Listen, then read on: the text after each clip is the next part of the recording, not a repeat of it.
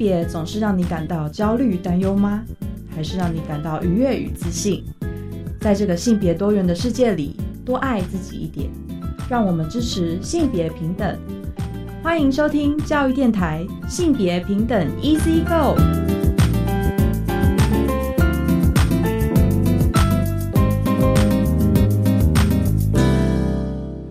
欢迎收听教育电台性别平等 Easy Go，我是玛丽。不知道大家这一拜过得好吗？时间进入到十二月了，大家有没有觉得哇，学期末快要来临了？然后心情上有一点点兴奋，有一点期待哦。那寒假当然是除了有过年之外，在那之前，我们其实还要迎接期末考，还要呃收拾整个学期的一个心情哦。所以我们继续努力吧，在十二月的时候，还是要好好的增加自己的职能哦。那包含像是，如果是每个礼拜天啊下午三点到四点有空的话，在空中就会听到玛丽的声音陪伴你哦。那如果是收听 Apple Podcast 的伙伴呢，呃，或是在网络上收听的，我们的网站收听的话，那我们的相处就不会受到时空的限制啦。点开我们的节目，随时都可以找到玛丽和另外一位来宾的声音，在空中陪伴你，增加自己的性别知能哦。稍后的性别大八卦呢，我们要跟大家分享的新闻哦，其实是关于十一月底有一个很重要的呃日子哦，国际消除对女性使用暴力日。那这一天呢，其实是十一月二十五号，就是上周六哦。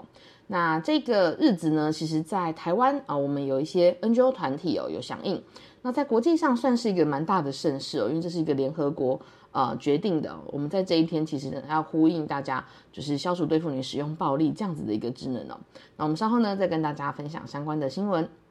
那今天慢慢聊呢，我们想要邀请到的伙伴呢是一个卫生棉公司哦，是爱康卫生棉。那我这个年纪的伙伴们啊，或者是老师们哦。可能会回想起自己小时候受的第一个月经教育，好像都是卫生棉公司到学校来做推广的哦。但是爱康卫生棉呢，在这两年其实除了月经教育以外，他们其实更推动的是性平教育哦，包含像是去偏乡或者是各级国小、国中、高中，甚至还做了教师研习哦。那我蛮好奇，为什么一个呃企业品牌会投入这样子的一个尝试？那我们稍后呢，再请爱康的伙伴来跟大家聊一聊他们的性平之路哦。那我们先进行性别大八卦。性别大八卦。今天的性别大八卦要跟大家分享的新闻哦，是国际消除对女性使用暴力日的相关讨论。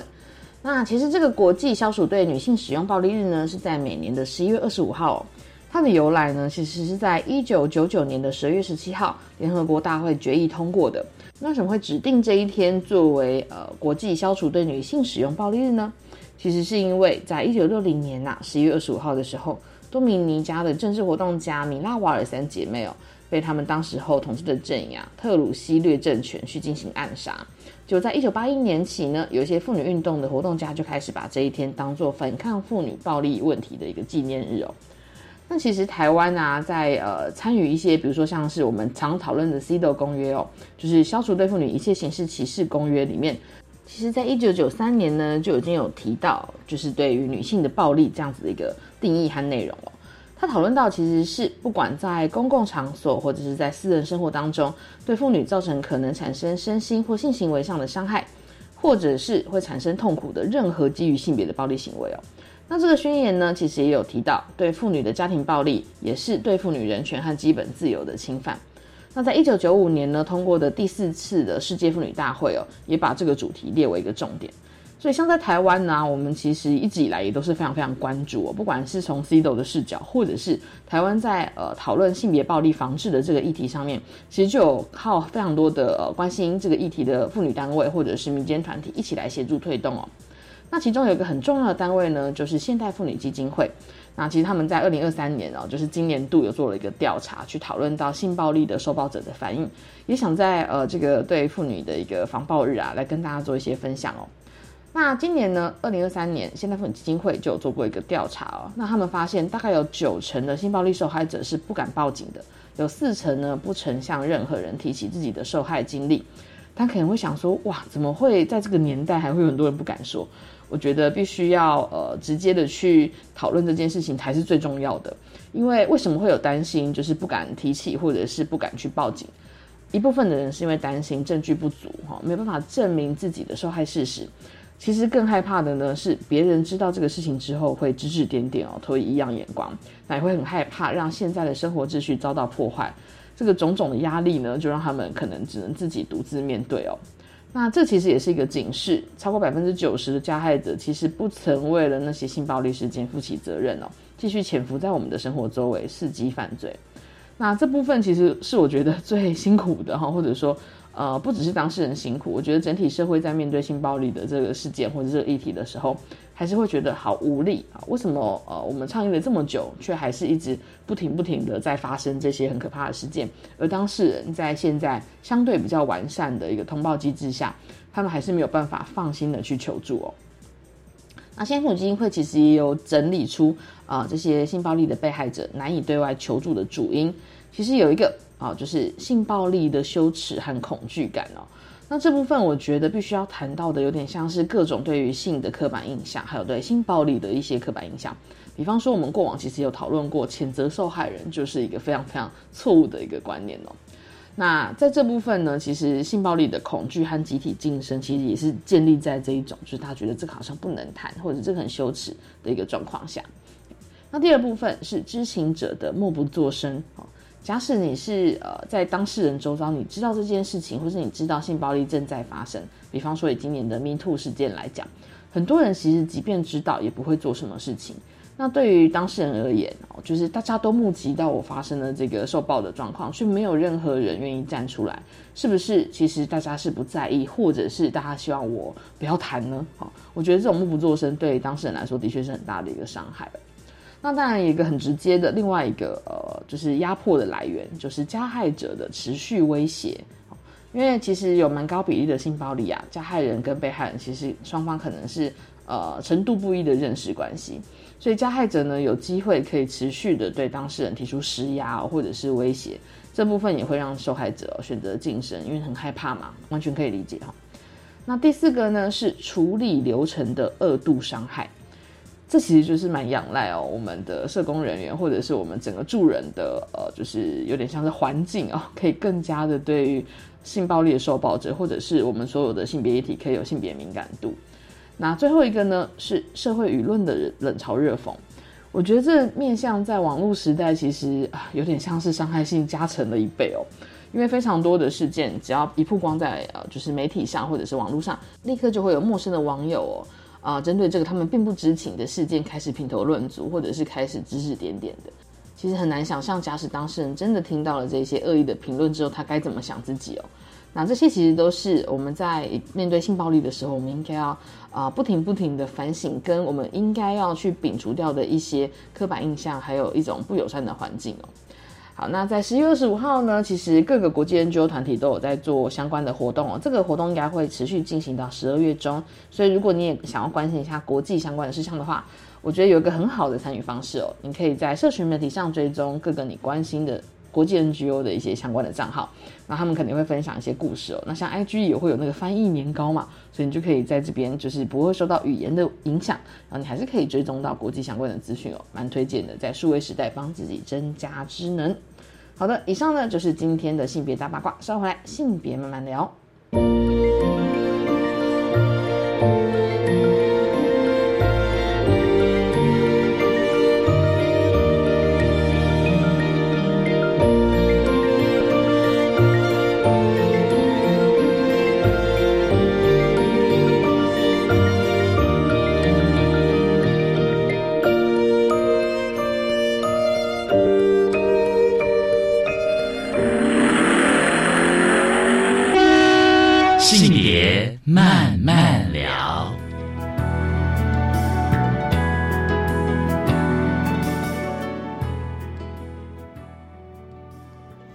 回到性别平等 Easy Go，我们下期的单元是性别慢慢聊。那今天呢，其实邀请到的是我的合作伙伴哦，然后他也是呃，他们也是一间卫生棉公司哦。这个品牌呢叫做爱康哦，相信应该有蛮多听众朋友其实有使用过这个产品哦。呃，我们邀请到的是爱康性平之路的专案负责人，还有公关 Verna 来跟我们一起分享。欢迎 Verna。Hello，马老师。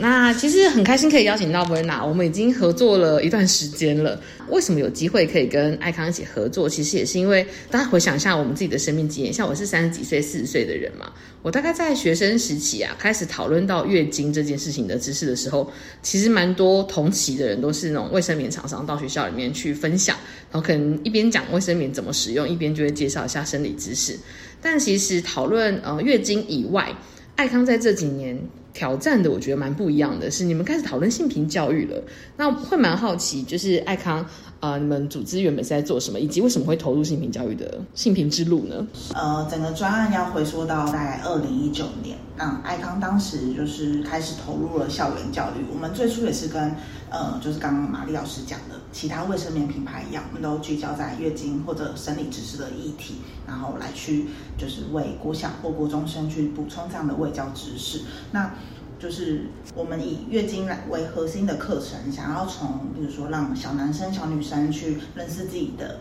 第二性征，然后或者是如何去使用生理产品，就是不分性别的学生，他们都可以正面的来去认识月经这样子。嗯这是当时投入的一个就是最大的契机，希望还是跟我们自己的产品去做比较紧密的扣连。嗯，因为爱康其实是算台湾在地的卫生棉的品牌嘛，对对，你们大概是几年创立的啊、二零零七年哦，是对，像这样大概十六年左右。其实你们一九年开始做，有点像是你们呃原本就是在贩售，就有点像是在制造卫生棉的那个厂商，然后可能我们也可以在各个平台买到。但后来的确也是投入到月经教育的内容，对。但是后来其实慢慢的转，呃，应该说我们合作的那个契机点，其实是爱康呃卫生棉公司其实有询问我说，哎，我们想要开发像是性别平等教育的一些教案的内容或教材的内容。然后因为我过去其实有在相关单位工作经验，我现在其实在相关单位工作了，对，所以呃，就受到这个邀请的时候，我就觉得哎，好特别。我其实没有预料到，就是一个商业公司会想要投入性平教育，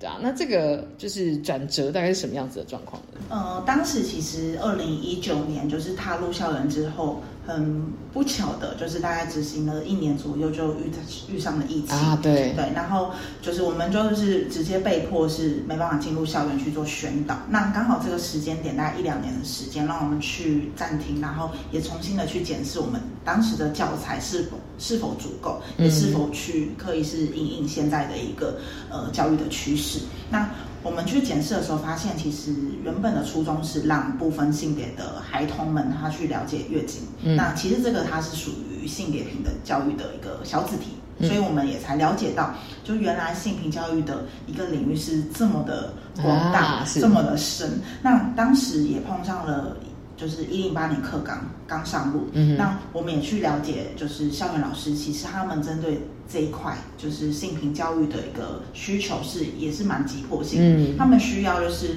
去了解说性平教育去怎么融入在他们各科目当中，所以我们就回头思考说，我们既然不会像是一般国际大品牌投入的资源这么多，那我们就是他们这些品牌们都已经都在做月经的教育了，那我们是不是也要在做相同的事呢？哦还是我们就是把这样的教育的议题层次再拉高，不只只是聚焦在月经议题而已，而去设计出更符合现代校园课纲所需求的性平的教育课题，嗯然后才有让大家更有机会的去看见性平的教育重要性。嗯那我们也可以抛砖引玉的，让更多企业一起加入来做，可以把性平的意识就是集体的去向下扎根。嗯嗯，是我们就是一个转折的契机点。没错，所以那时候我就是收到邀请之后，原本是想说，嗯，好啊，那就是有点像是那种企业找个讲师，然后讲师可能去呃，就是呃，比如说有场次我们就去讲，然后我原本可能有我一些讲的那个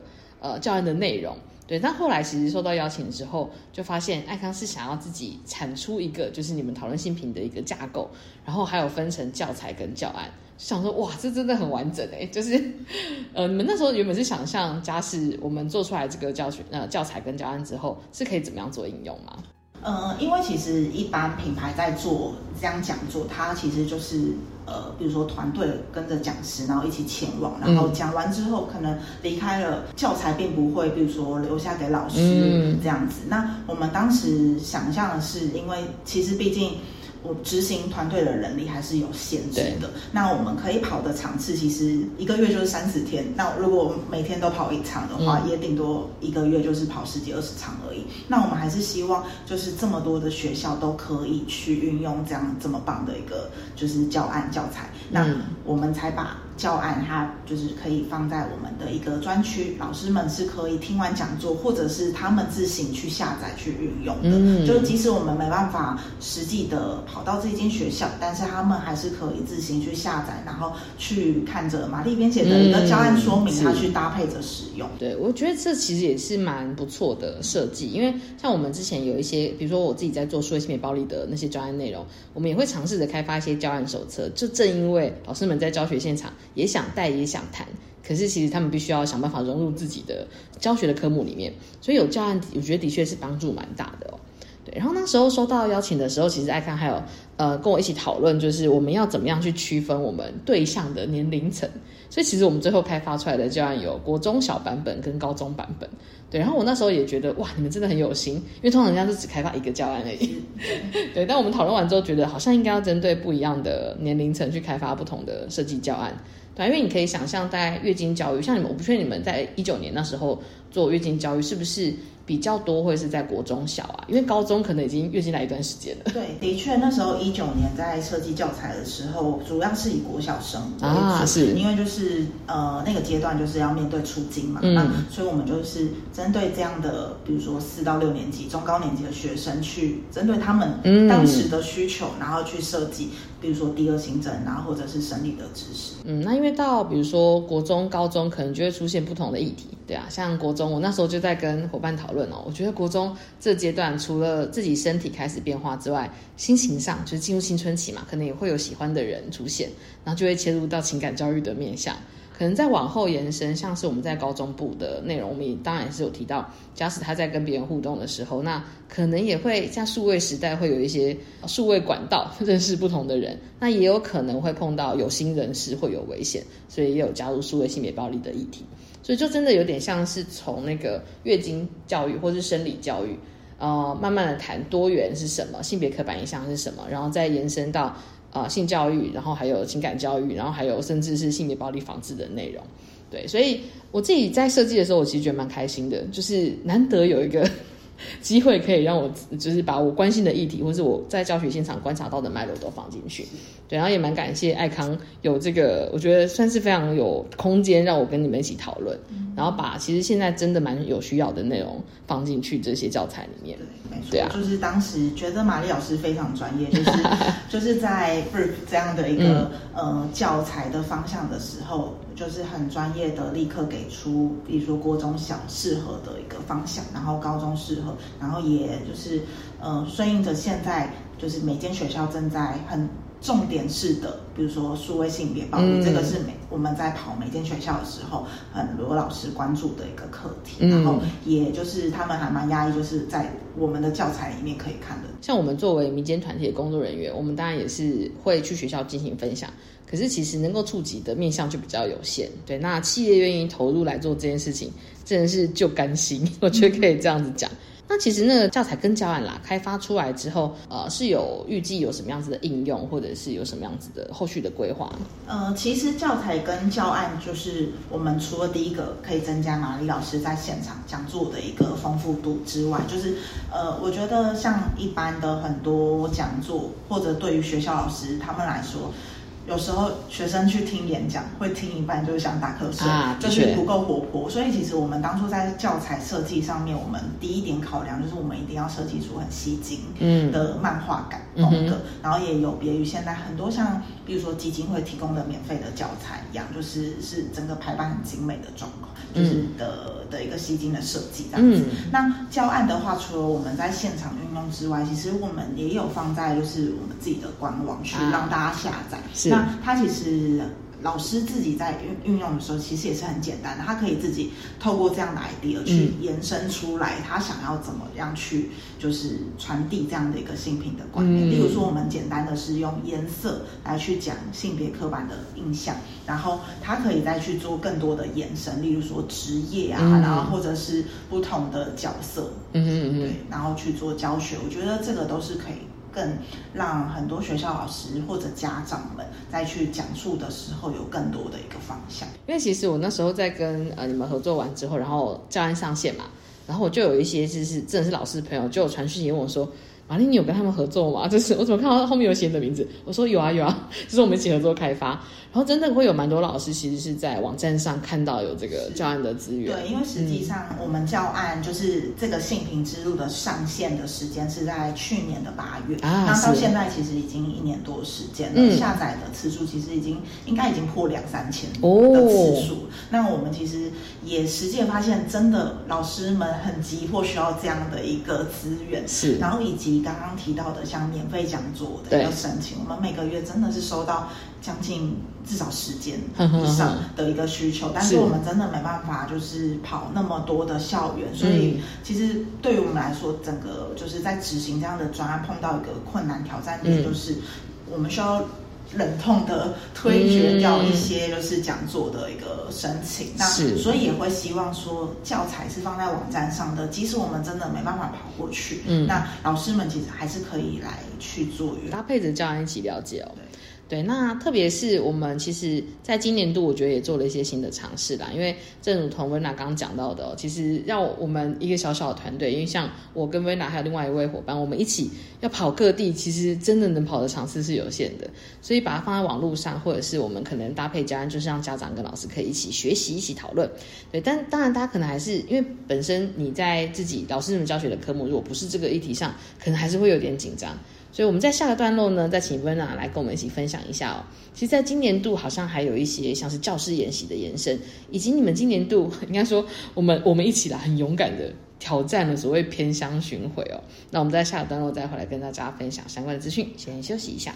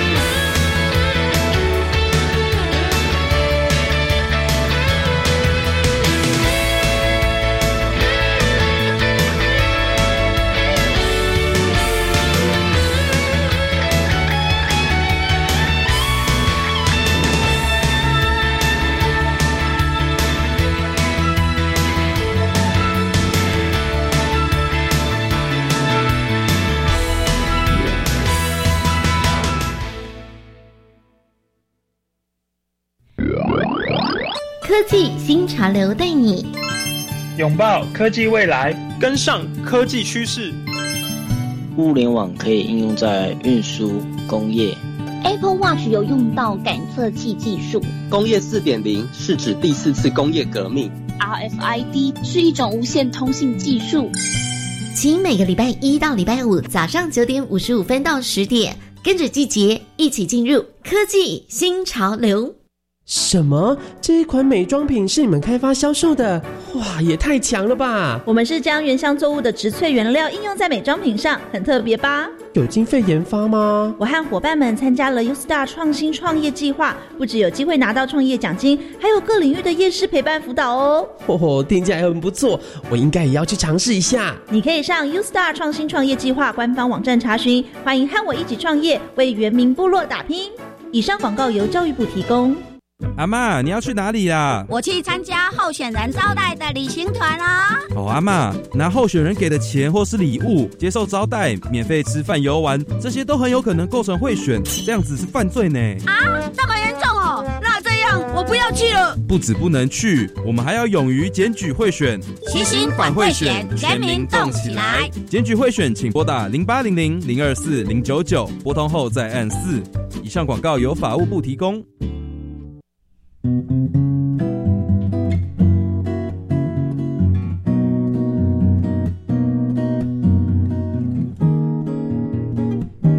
我是苏命苏米恩，你现在收听的是教育电台。我，朋友们，就爱教育电台。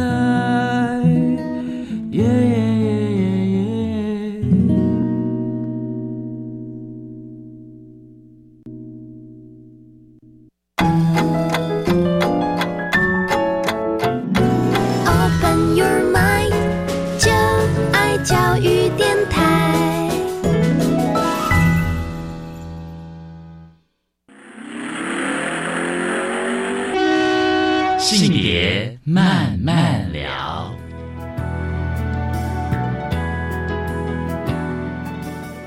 欢迎再回到性别平等一直一个我们现在现在是性别慢慢聊。那在上个段落呢，Rena 其实有跟我们分享哦，爱康卫生棉公司，你们其实参与了性平教材的一个开发。那后续其实就会进入到你们要把那个开发出来的性平教材跟家要带进校园嘛，所以一开始是怎么规划的呢？呃，其实起初就是规划完教材之后，我们想要带入校园，我们还是从呃爱康是公司在新竹，嗯那我们就是以新竹为一个就是原型点，然后向外去拓展，就是先以台北、桃园、新竹、苗栗这样的一个都市区嗯为主要的一个洽谈的对象。那后来就是大概执行了一年多的时间，我们发现其实性平教育这件事情，它必须要在更拓及到更多的县市，所以我们就是在更往了中南部走，嗯然后就是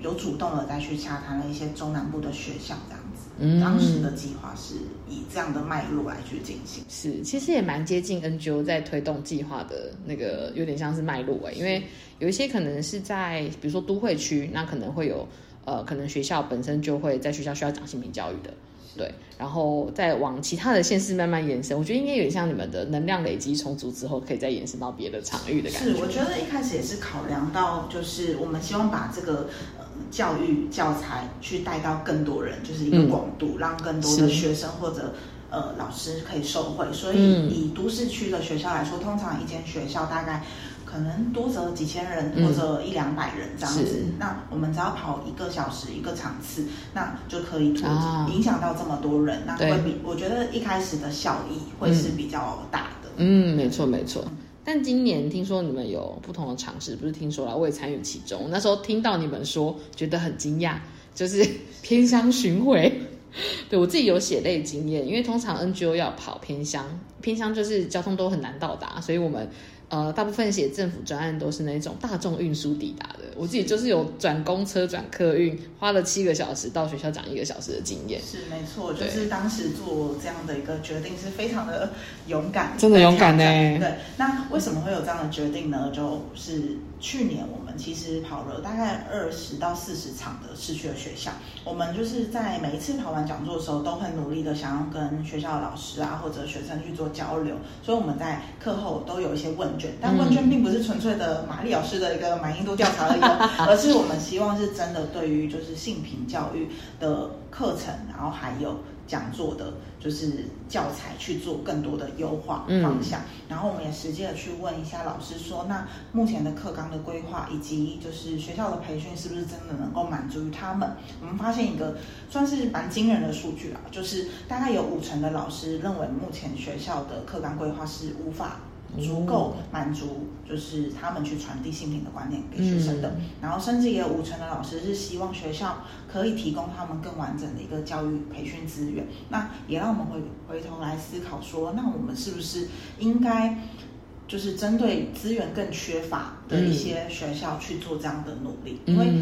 五成的学校老师其实都来自于市区了，对，那更何况是一些比较偏乡校园，他们所获得的一些培训的资源或者是教材，其实是更缺乏的。没错，没错。规划的时候，你们应该没有想到。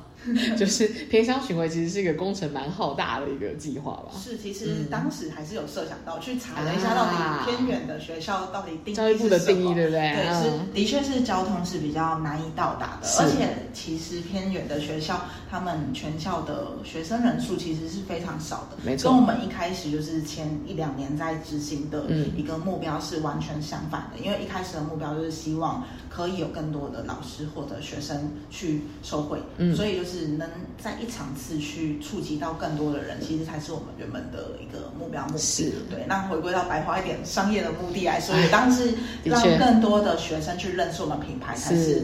我们跑的才有意义。但是其实我们并不是这样想的，我们是希望就是实际的可以把这样的教育资源，就是提供给学校之外，也可以去改善目前的一个教育现况。所以我们就勇敢的做了这样的决定，就是想要前往。比较偏远的学校，然后把资源带给他们。是，我觉得这也是我其实跟你们合作起来觉得最特别，也是最有点讶异的地方哦。包含像是，嗯，刚刚你有提到，其实之前也会有一些商业品牌会找民间团体合作嘛。但是还是会让我们感觉到，就是比方说，就真的是希望人数可以尽量多，然后我们触及的学校可以尽量广。那对于品牌的，就是比如说有广告的效益啊等等的，对。但其实像今年度做的那个偏乡巡回这件事情，其实我觉得就真的完全不是为了要让品牌，就是有点像打广告，并不是，因为人数真的很少。是，我们跑校园有一些整个学校，就是我觉得大概十几二十人的，一到六年级。对啊，像我们今年跑的就是屏东的尝试，对，就是今今天是四到六年级，全校学生其实才十二个。嗯，那我们为了他们，还是翻山越岭，就是对，真的翻山越岭，就是前往了屏东，然后又开了一两个小时的车程，然后才抵达。但是我们在跟一些偏乡老师交流的时候，我们发现。呃，对于他们来说，除了资源缺乏之外，他们过往要邀请到一些外部单位前来，其实也是非常的困难的，受到很多的就是拒绝啊，因为实在就是地点上面的位置实在不便，交通工具都没办法到。到达了，只能自己比如说开车前往这样子，那也很感动，就是我们可以愿意从台北新竹这样下去，然后做这样的一个免费的一个讲座。是是是，对，因为其实爱康在这个系列的活动当中，学校是不用付费的嘛，是没错。对啊，但我听说你们在联系的时候，还是会有些单位觉得，哎，卫生棉厂商吗？哦，不用不用，以为是推销电话这样吗？对，因为当时今年在做这样的决定的时候，还。不是太多人知道说爱康是在就是做偏向的一个新品教育，所以我们今年跑的呃包含了像花东啊、屏东、云林这些场次，我们都是自己主动去联系一间间学校，然后然后可以搭上我们的一个比如说一周啊这样的一个巡回的场次，然后一次跑了大概四五间的学校这样子。那遇到的状况就是蛮多，可能学校就是发信。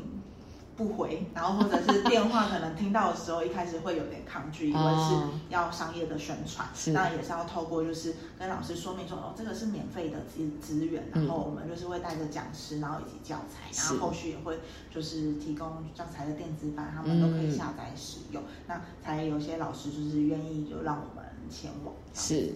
对，但是到了现场，我觉得其实都蛮今，特别是今年的偏乡巡回，其实也是蛮感动的，因为。呃，有时候我们在一些比较部落的小学，然后会发现，因为像比如说每个部落可能会有自己的一些性别文化，对，但是在谈性别平等的这个时刻，我觉得也可以跟他们传统的文化有一些交流，然后再有点像是倒推过来思考，那性别平等在比如说各个部落里面，如果像有一些单位，也应该是有些部落可能是父权文化，有些是母权。哦，等等的这些状况都不太一样，对，让孩子接收到的资讯，或者孩子接收到的性别教育，我觉得再回到我们现在在谈的性别平等的课纲里面，我觉得其实是蛮有共鸣，或者是蛮可以对话的。对，我觉得就是。这边就需要称赞一下玛丽老师，就觉得玛丽老师就是每次准备都很充足，就是我们在前往每个部落的学校的时候，他都会提前做功课，可能研究一下到底这个部落它的文化是什么，然后是融入了就是这样的他们的一个文化背景，然后结合新品的教育，我觉得可能可以让部落的小朋友更理解，就是他们的生活，就是日常的生活中是不是都有性别刻板影响的现象这样。是，那当然，我觉得我们自己在前往的时候，很可能本身就也会带一点，比如说一些刻板的印象存在。对，例如说，我们可能对于原住民社区会有一些既定的想象。嗯，那我觉得蛮欣慰的事情是，我们可能跑了一些学校，实际上有些老就是学校的老师其实是很努力的在性平教育投入。的确，对。那基本上小朋友都有很。就是很普遍的一个观念存在了，那就是透过我们这样的资源的注入，可以让他们，比如说在更呃去互动自己的想法，就平常是没办法有这样的机会来去做可能发表的，或者是像今天我们跑的单路国小，那校长也在课程前也跟小朋友做一些互动，对，这样子，我就觉得这是蛮不错的一个机会。对啊，就是我觉得真的把性平教育融到教学里面，或是融到跟孩子的沟通里面，是蛮需要老师们的敏感度提升的。对，所以其实你们还做了另外一个，我觉得也是蛮棒的。然后这个真的也是跟师培系统 过往我们会做的尝试有关系。你们做了教师培训，是哦，那可以跟我们分享一下吗？嗯，主要为什么会开发教师培训，就是。我们真的可以跑的场次有限的情况下，我们希望有更多的老师去影响着他们的学生们。嗯，所以假设说我们人实际的前往了偏向，那我们也不想要放弃，就是市区的学校有这样的一个资源机会。嗯，所以我们今年尝试了跟一些地方政府去做全县市的一个合作洽谈，然后我们希望是举办，比如说高雄全县市的一个合作教师培训。那我们假设可以接触到，在一个场次里面接触到三十个老师，那就有机会影响到三十个学校的学生。的确，对。那其实这样的一个方式，它可以让触及的广度是更，也是维持这样的扩散。然后我们就把就是真正的免费讲座的资源留给比较资源缺乏的一个偏向。嗯，是。对，那除此之外，其实我们今年团队算是有加入一个新的生力军，就是有新的种子讲师加入哦。嗯，对。那当时的一个机会，就是也是一个性平的教育者，然后看到我们有在做这样的一个专案，然后主动的来联系我们，就希望也加入我们宣传的团队。那我们也非常的欢迎有这样的一个。就是老师来加入，那我们就培训他使用了我们的教材。当然，玛丽老师这边也很给力的，就是就是协助我们，就是确认他，比如说讲述的一些内容啊，是不是实际上面在整个互动上面也符合我们的期待。那我们也实际带着他，就是踏入了校园，那可以弥补我们可能玛丽老师没办法前往的场次，然后以及他是中南部的伙伴，所以就像有些南部的场次就会留给他来协助。嗯。对，因为我觉得其实像呃收音机前面的听众，可能有一些本身是关心性别教育的老师，有些可能是已经在做倡议的伙伴们。那呃不同的这种培训的系统，或是大家可以成为种子讲师的机会，其实都有呃，我觉得都算是让大家可以作为性平教育的一份子，然后在你能够努力的场域继续把性平教育推动到各个不同的社群里面，这也蛮关键的。所以大家不妨把握一下这个机会。假使我们跟呃爱康这边有在讨论到。有其他各区的那个种子讲师的培训机会，非常欢迎各位伙伴可以一起加入哦。好，那我们在下一段落呢，再邀请爱康的文拿来跟我们分享哦。就是你们在做这个专案的呃当中，比如比方说像在社区学校或者是偏乡学校，可能还是会有对于性别教育的一些期待差异吧。那以及从系的角度来说，你们投入性平教育啊，对你们来说到底有哪些反馈哦？那我们先休息一下。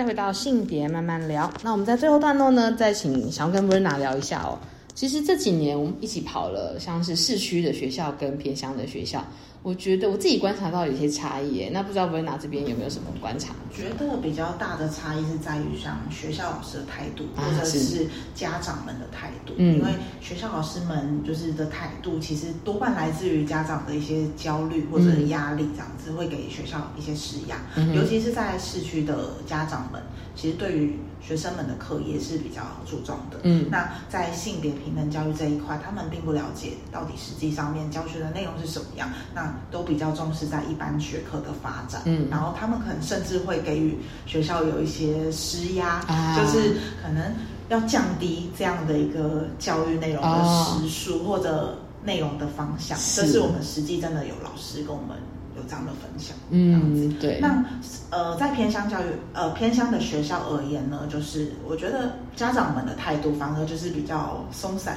就是他们并不会对于学生的学科或者任何的教育内容有特别的关注或者在意，嗯反而他们会认为说，反正学生毕业了之后，他们就是要准备去工作，哦所以要教什么都一副无所谓。那甚至是家长自己本身的一个性平的知识就嗯会有点还有更多的进步空间，嗯那也是我们觉得是蛮担忧的。嗯嗯嗯，没错。其实这也是我想讲的。我觉得有些时刻会感觉到，比如说家长对孩子的教育很投入，可是那个通常都是学科教育的内容。那对于老师而言，如果家长焦虑感这么高，那我要做教学融入的时候，家长会不会觉得，哎，你不用讲这些，你就是照着考试的内容讲就好了？是，对啊。所以我会觉得那个好辛苦，就是在都会区的学校，老师们呃要回应升学压力这件事，可能也会觉得我要怎么样融入在里面。对，那偏向的确也是像维娜刚刚说的，就是呃，我记得我们之前去偏乡的小学的时候，因为都会先跟老师们确认说哪一块需要特别讲，然后有些老师甚至也会提到，像偏乡的国中小就也会有一些孩子可能中高年级未婚怀孕的状况，对，或者是会有一些就是交往男女朋友，然后会让家长觉得很担心，但那个担心可能伴随着孩子未婚怀孕，就会出现新的议题，对，然后会影响到孩子的呃就学的这个状况嘛，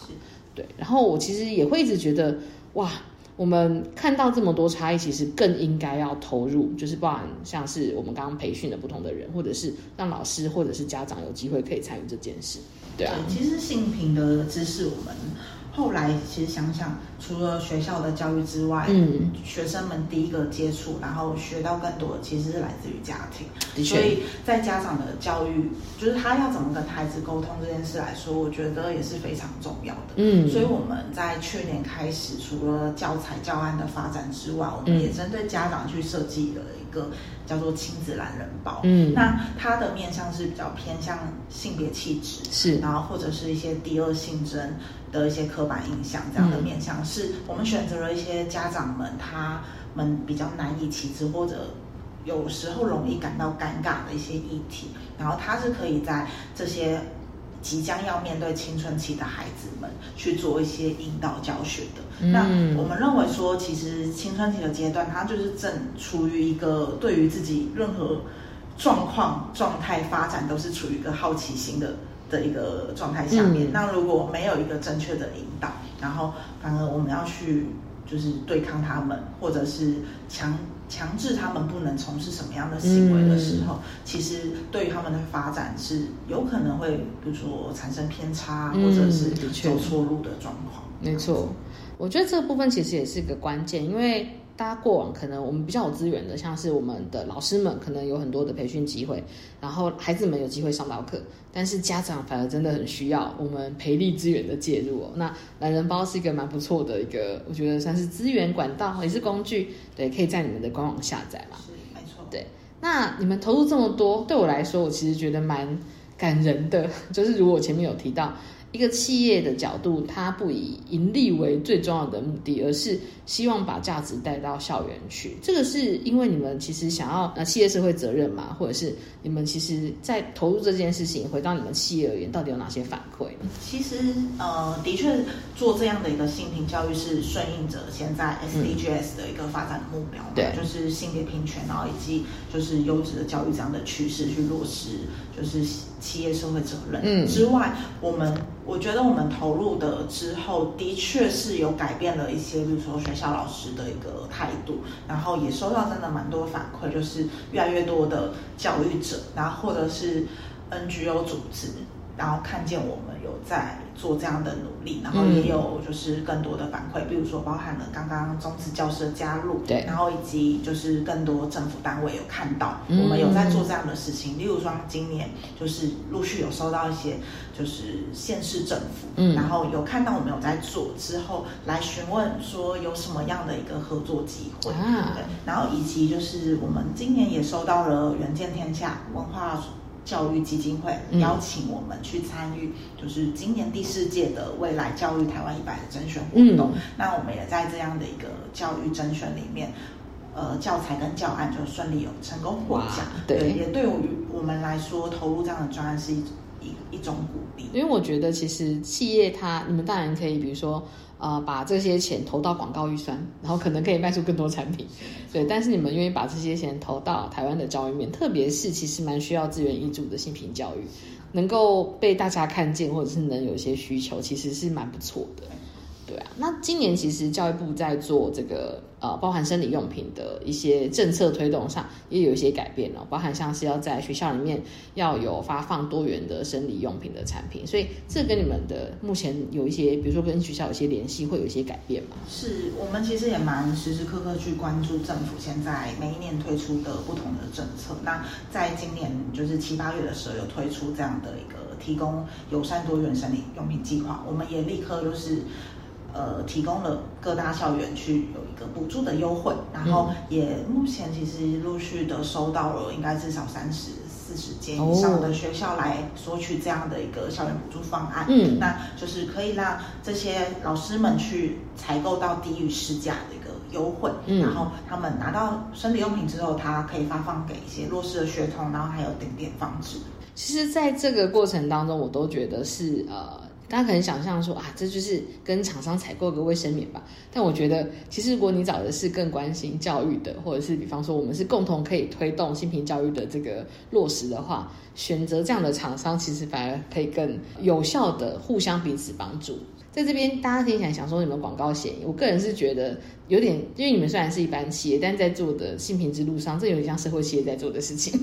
对，所以能够互相彼此帮忙，我觉得是一件蛮好的事。然后 NGO 团体其实也可以跟企业一起接力实力，真的不错。呃，如果说各位老师们哈，听众的老师或者是听众朋友，不管是家长身份或者是在社区投入，或是你关心是你是一个 NGO 工作者的话，如果想要了解相关的资讯，我们可以从哪里获得呢？嗯，如果各位老师或者任何教育者或家长。如果想要，比如说申请我们的校园讲座资源，然后以及或者卫生棉的补助方案，然后或者像有些校园我们也会提供物资的一个补助，例如说，呃，我们碰到一些偏远的学校，他们可能在教学上面会需要卫生棉的一个展示。以及像健康中心会需要有一些应急的物资，那都可以前往爱康的官方网站，然后点选一个地方叫性平之路专区，找到资源索取表单，然后申请填写。我们都大概一到两个礼拜内，专人都会来跟您联系。那今天其实真的非常开心哦，请到爱康的伙伴一起来分享，我们算是这几年的好战友啦。